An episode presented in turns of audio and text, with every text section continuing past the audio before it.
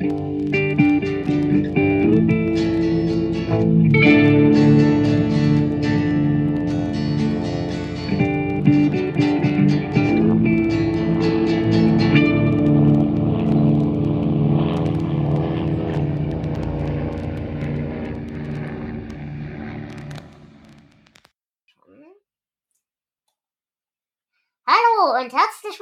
zu einer neuen Folge Mesh unter Messer. Mein Name ist Dela und bei mir ist der wundervolle Flo. Hallo Flo. Hallo Dela, es ist sehr schön hier zu sein, auch wenn unsere heutige Folge nicht ganz so schön ist. Mhm, denn wir sind wieder in der vierten Staffel, diesmal mit Folge 12, mit dem wunderschönen deutschen Original, äh, wunderschönen deutschen Titel Die Einheimischen abtasten. Wie heißt sie im Original? Ja, im Original heißt sie of Moose and Man und das sagt schon einiges, denn das letzte Mal, als wir eine Moose im Titel hatten, war das auch schon eine ziemlich schlechte Folge mhm. und ähm, das wird sich heute, glaube ich, fortsetzen. Ähm, Erstausstrahlung war übrigens der 21. November 1975 und in Deutschland am 24. Januar 1992. Mhm, okay. Ja, Flo, worum geht's denn in dieser Folge? Ja, die Folge ist, man kann sagen, dreigeteilt. Wir haben ähm, Hawkeye, der, der sich mit einem fremden Colonel anlegt und ihn dann operieren muss, was diesem Colonel nicht erst gar nicht so passt, aber ja, das sehen wir dann. Äh, BJ, der versucht, ähm, die Ehe von Sergeant Sale zu retten. Mhm. Einer Figur, die öfter schon mal aufgetaucht ist und auftauchen wird noch. Ähm, seine Frau hat ihn nämlich betrogen und BJ versucht, ähm, ja, versucht bei ihm ein bisschen Verständnis ähm, zu erzeugen, bis er erfährt, dass Sale selbst eine Geliebte, eine Moose hat. Und unsere dritte Handlungsebene betrifft unseren ganz besonderen Freund Frank, mhm. der noch viel bekloppt paranoider ist als sonst und glaubt, dass die Koreaner, also jeder Koreaner, überall Bomben verstecken will. Herrlich, ja. Mhm. Ich würde sagen, wir fangen einfach an, indem wir direkt in die Folge reingehen. Und ich würde die Handlungsstränge so ein bisschen nacheinander bereden, wenn dir das recht ist. Ja, ich glaube, das ist am sinnvollsten bei dieser Episode. Genau. Und dann würde ich sagen, fangen wir auch mit dem äh, Strang von Hawkeye an. Denn diese Folge beginnt mit Hawkeye und Frank im Jeep. Ähm, und sie sind gerade unterwegs. Äh, ich habe es nicht ganz verstanden, ob auf dem Heimweg von einem Einsatz oder auf dem Weg zum Einsatz. Sie sind auf dem Heimweg. Ähm, sie waren bei einem Bus voller Zivilisten, der auf eine Mine gefahren ist. Und ähm, wir haben wohl ziemlich lange gearbeitet, bis sie da die Leute gerettet hatten. Hawkeye sagt etwas von, ähm, wir haben 20 Leute aus 40 Teilen zusammengebaut. Mhm. Ähm, es fragt sich natürlich, warum schickt man Frank dahin, wenn man eigentlich ähm, zwei gute Chirurgen bräuchte. Aber okay. Ja, und äh, Hawkeye ist natürlich auch dementsprechend gelaunt und müde mhm. und quengelig, als sie in eine ja, in einen Checkpoint geraten, äh, wo die Militärpolizei Koreaner durchsucht. Genau. Und weil sie es eben eilig haben, fährt Hawkeye mit etwas viel Schwung durch eine Pfütze und äh, saut halt den Colonel, der an diesem Checkpunkt steht, von oben bis unten einmal komplett ein. Worauf der hin sich natürlich fürchterlich beschwert, dass äh, ihr verdammten Ärzte habt ja überhaupt keine Achtung vor militärischen Ehren und alles, was euch interessiert, ist die Medizin. Was Frank natürlich gleich zum Anlass nimmt zu sagen, oh, ich nicht, ich nicht. Ja, äh, Hawkeye hat auch genau keine Bock, sich auf irgendwelche dämlichen Diskussionen einzulassen und ja, fährt einfach weiter, ohne sich auf das Arschloch reinzulassen, groß.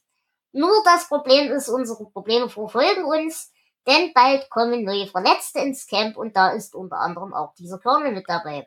Genau, Colonel Spiker ist sein Name. Wobei man vielleicht noch sagen muss, also Hawkeye hat ähm, tatsächlich hier nicht absichtlich gehandelt, als er ihn vollgespritzt hat. Es war einfach eine matschige genau. Straße, auf der er stand. Ja. Aber, und er äh, macht ihn auch nicht sonderlich dumm an, muss man ja auch dazu sagen. Nö, er reagiert auf die, die dumme Anmache von Spiker. Wir können, kennen Hawkeye ja, ähm, er lässt sich nichts gefallen, vor allem ja. nicht äh, so militärisches Zeug. Naja, auf jeden Fall, wie gesagt, es kommen neue Patienten ins Camp. Unter anderem der jetzt kaputtgeschossene Colonel. Und der scheint auch tatsächlich was Ernsteres zu haben. Denn äh, es gibt gleich einen sehr schönen Moment mit, ähm, mit Potter. Potter. Denn der, ähm, ja, beschließt, okay, hier muss der beste Mann ran. Der beste Mann, den wir haben, ist Hawkeye. Und blöderweise hat aber der Claude vorher behauptet oder, oder deklariert, er möchte bitte nicht von diesen frechen Typen da operiert werden. Aber. Er, er, möchte nicht mal angefasst werden von ihm. Genau. Ja. Aber wie gesagt, Hawkeye ist unser bester Mann, also entscheidet Potter Scheiß drauf, du operierst. Und äh, Hawkeye macht das auch, kriegt ihn auch wieder hin. Und er wacht auch tatsächlich die ganze Nacht an seinem Bett. Das fand ich auch eine ganz interessante Szene. Ja, weil er interessiert sich halt mehr für äh, das mhm. medizinische Zeug und nicht für das militärische. Er kümmert sich um seinen Patienten und um. Ähm, ich hab, wie war das? Er äh, entfernt ihm Splitter aus dem Herzmuskel genau. zum Beispiel. Also es ist wirklich was Ernsteres. Aber Hawkeye ist ja ein guter Arzt. Allerdings muss ich sagen, gibt hier eine Szene mit Hawkeye, die fand ich schon wieder sehr schwierig, weil wie gesagt, äh, er, er sitzt am Bett, hat die ganze Nacht dort gewacht. Hotlips kommt rein in den, in den OP und gratuliert ihm dazu, dass sein Patient wohl scheinbar doch wieder wird. Und meint das auch professionell ernst. Und er reagiert halt wirklich mit dem schmierigsten Spruch, den er finden kann. Und so auf eine richtig ekelhafte, schmierige. Ich meine, ja, Hawkeye ist schwierig bei Frauen, aber das fand ich eine sehr schwierige Szene. Ja, vor allem, weil hier Margaret jetzt auch wirklich ähm, ein normaler Mensch ist mhm. und nicht, nicht äh, ja, wie soll ich sagen, Frettchengesichtsfreundin. Ja, das ist ja immer ein großer Unterschied. Richtig. Naja, und wie gesagt, unser Patient erholt sich, wacht auf und das Erste, was er äh, will, ist seinen, seinen Arzt sprechen. Stellt sich natürlich raus, der Arzt, äh, der Arzt war Hawkeye, was er natürlich überhaupt nicht gut findet woraufhin er den Vorgesetzten verlangt, nämlich Potter. Und Potter hat so überhaupt keinen Bock auf diese Diskussion. Redet aber sehr freundlich mit ihm, das muss man ja auch dazu sagen. Ähm, ja, Potter ist hier wirklich sehr professionell und von einer Ehrlichkeit, die, die irgendwie entwaffnet ist. Ich finde den Mann einfach großartig. Ja. Weil er sagt, komplett ohne jede Schmerzen gibt er zu, er selbst ist der schlechtere Chirurg als Hawkeye und hat auch überhaupt keine Probleme, das zuzugeben. Und deswegen hat Hawkeye ihn repariert. Und übrigens, du Arschloch, sei doch dankbar, der hat dir gerade einen Arsch gerettet. Aber natürlich in freundlicheren Worten. Ja. Da merkt man schon, wir wären nicht so gut geeignet für so eine Rede. Mhm. Naja, aber äh, die Rede hat nämlich auch äh, Effekt, denn es ist nicht so, als würde unser, unser Colonel jetzt einsehen, dass er da gerettet worden wäre oder so von diesen frechen Soldaten. Nein, er beschließt dann final, er möchte keine Klage einreichen vor dem Militärgericht. Äh, nur diesmal nicht, weil er so einen großen Respekt gegenüber Potter hat. Hm, ja, ja, Schleimscheißer. Ja, und äh, Hawkeye geht aber auch gar nicht mehr groß auf drauf ein, zuckt nur mit den Schultern und geht. Aber ich fand das Ende von diesem Handlungsstrang realistisch, aber unbefriedigend. Ja, wahrscheinlich äh, unbefriedigend, weil es realistisch ist. Ja. Im Gegensatz zu dem, was sonst jetzt darauf zukommt. Dann würde ich sagen, gehen wir in die äh, zweite Handlungsebene. Und das ist die von BJ. Genau. Und ja, die finde ich schon auch erheblich, äh, also jetzt schon von Anfang an erheblich äh, schwieriger. Ähm, BJ und Sergeant Sale sitzen im Messezelt und ein sehr aufgebrachter Sale erzählt ihm, dass er einen Brief von seiner Frau bekommen hat, die eine Affäre mit dem Nachbarn hatte. Ähm, wahrscheinlich bleibt sie bei ihm, der hat ja auch mal eine Bohrmaschine behalten. Aber seine Frau, also sie schreibt, es tut ihr sehr leid und es war einmalig und äh, ob er ihr verzeihen könnte. Äh, Sale regt sich sehr auf. Äh, so sehr, dass er auch äh, vor Wut gegen den Ofen genau. schlägt sich dabei sich, die Hand bricht. Ja, das heißt, BJ darf auch als Arzt mal wieder ran. Aber den Rest ist, ähm, macht er dann als Therapeut. Genau. Er versucht ihn zu überzeugen, seiner Frau doch noch eine Chance zu geben. Er sagt auch irgendwas, äh, dass, dass er auch schon sowas öfter erle äh, erlebt hat, aber ich würde sagen, wahrscheinlich nicht mit seiner eigenen Frau. Genau. Also da haben wir noch nichts gehört. Ja, und dann ähm, irgendwann erfährt BJ dann, dass Sale ähm, ja selbst eine Geliebte hat. Ja, aber wie wir das erfahren, ist so fantastisch, weil er geht aus irgendeinem Grund äh, zu Raider und da haben wir eine der schönsten Szenen in dieser Folge. Raider spielt nämlich gerade Ah. Funkschiffe versenken. Großartig, ja. Ja, Ja, ich habe gewonnen, ich habe sein Schlachtschiff getroffen. Genau. Ja, also Raider hat den Krieg gewonnen und freut sich voll. Und in seiner ganzen Euphorie, als er dann gefragt wird, wo denn dieser, dieser Sergeant sei, sagt er, naja, also ich würde ihn jetzt im Zelt von von seiner Geliebten suchen. Und genau das tut BJ und konfrontiert dann natürlich auch die beiden. Ähm, fairerweise, man muss das ja heutzutage oder gerade auch in Hinsicht auf die Zeit der Serie sagen, er konfrontiert halt den Typen. Also er geht nicht irgendwie die Koreanerin an oder so, sondern er, er sagt ihm halt, hey, pass mal auf, ähm, denkst nicht, dass das ein bisschen Doppelmoral ist und ach, ja, Ja, wobei er sowieso bei der Koreanerin keine Chance gehabt hätte, die spricht ja auch kein Wort Englisch. ja, Aber ja, das ist sehr, sehr klischeehaft alles wieder dargestellt. aber er, Äh. ich finde trotzdem, er geht mit ihr auch, also unabhängig von der Sprachbarriere, geht er mit ihr ja sehr respektvoll um. Genau, die Frau kann nichts für die Situation. Genau, und das sieht Der er Mann ist das ein. Arschloch. Genau. Ja. Ja. Wollen wir die Folge mit dem letzten Handlungsstrang abschließen? Ja, der letzte Handlungsstrang bringt uns auch unseren. Das letzte Charakter. Mhm. Wir lieben ihn einfach, unseren Frank. Ähm, Ja. es, be es beginnt schon am Anfang, wenn er mit Hawkeye auf dem Heimweg ist, äh, bei dieser Kontrolle, Mhm. als er dem Colonel sagt, da gucken Sie genau hin, diese schwangere Koreanerin, das ist doch kein Bauch, da ist bestimmt eine Bombe drunter, weil Mhm. wir kennen es ja alle. Genau. Ja, und er dreht halt in dieser Folge komplett durch. Also ich würde sagen, er ist noch viel dümmer, als, als er ohnehin schon ist. Ja. Und es, ich, ich würde sagen, das Drehbuch ist an der Stelle echt überdreht und nicht Mhm. gut. Aber es gibt einen sehr schönen Spruch in dieser Folge. Frank, du bist paranoid. Wann hast du denn das gesehen, dass die eine, eine Bombe vergraben? Ich bin nicht paranoid. Ich habe das gesehen, während ich meine Zahnpasta auf Sprengstoff überprüft habe.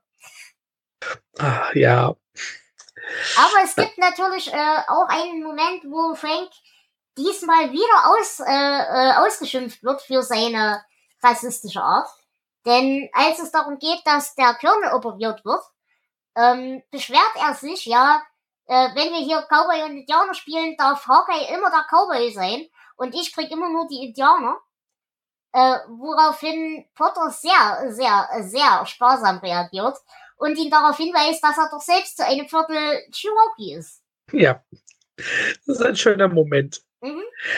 Es, man muss sagen, es gibt noch einen, eigentlich einen schönen Moment, und zwar zwischen Frank und Raider, wenn sie die, die Koreaner begutachten, die im Camp arbeiten. Ja, Und ähm, ja, es gibt einen Händler und Raider verkauft für diesen Händler eine, eine ähm, Feuerzeugpistole ja. An, an Frank. Der Händler muss gar nichts machen. Raider äh, handelt mit, mit Frank und es ist eine sehr schöne Szene, wie er ihn äh, trotz allem wieder höher bringt, immer wieder. genau. Und äh, den, den, den Händler kennen wir, das ist nämlich Mr. Pikes. Äh, der hat unter anderem auch schon für Frank die äh, gefälschten Perlenketten verkauft, Stimmt, falls du genau. dich daran erinnerst. Ja. Ja, aber wie gesagt, also generell, Frank ist hier wieder in seiner schlechtesten Form, muss man einfach sagen. Nahezu unerträglich. Aber es stellt sich dann raus, er hat tatsächlich was gesehen, wie die koreanischen Zivilkräfte Dinge vergraben haben. Denn das, äh, die Folge endet mit dem Kommentar, ach übrigens, du hast gerade einen Topf Kimchi gefunden. Mhm. Hm. Es ist, äh, es, es gibt viele Momente, die also so fremd Frank schämen, könnte man ja auch sagen. Mhm. Äh, auch als ein Baseball rüberfliegt, den die, die Schwestern sich zuwerfen und äh, irgendwo gegen ein Blech knallt, da erschreckt er ja auch, aber das, dieses Kimchi ist echt ein, mhm. ein Negativpunkt wieder für Frank. Ja. Uh, ja. Wie würdest du denn die Folge bewerten wollen? Uh, ich würde gerne auf die letzte Szene eingehen. Mhm. Weil wir haben ja wieder äh, einen Streich, den Hawker und BJ dann dem komplett paranoiden Frank spielen. Sie blasen einen Handschuh auf und lassen ihn im Sumpf dann äh, neben dem schlafenden Frank platzen. Mhm. Frank springt auf mit seiner Feuerzeugpistole und äh, sie verpassen ihm dann das Label Fastest Lighter in the West. Ja, gut. Ähm, hast du noch irgendwelche Trivia oder wollen wir in die Bewertung gehen? Ähm, höchstens noch, dass ähm, Jamie Farr zwar genannt wird in dieser Episode mhm. als, als Darsteller, aber nicht auftaucht. Okay. Ja, ich muss sagen, die Folge war tendenziell schon eher mehr. Sie war für mich sehr konfus. Ich mochte die Erzählstruktur irgendwie nicht. Und ich muss halt sagen, sie zeigt leider außer BJ keinen der Charaktere von seiner besten Seite.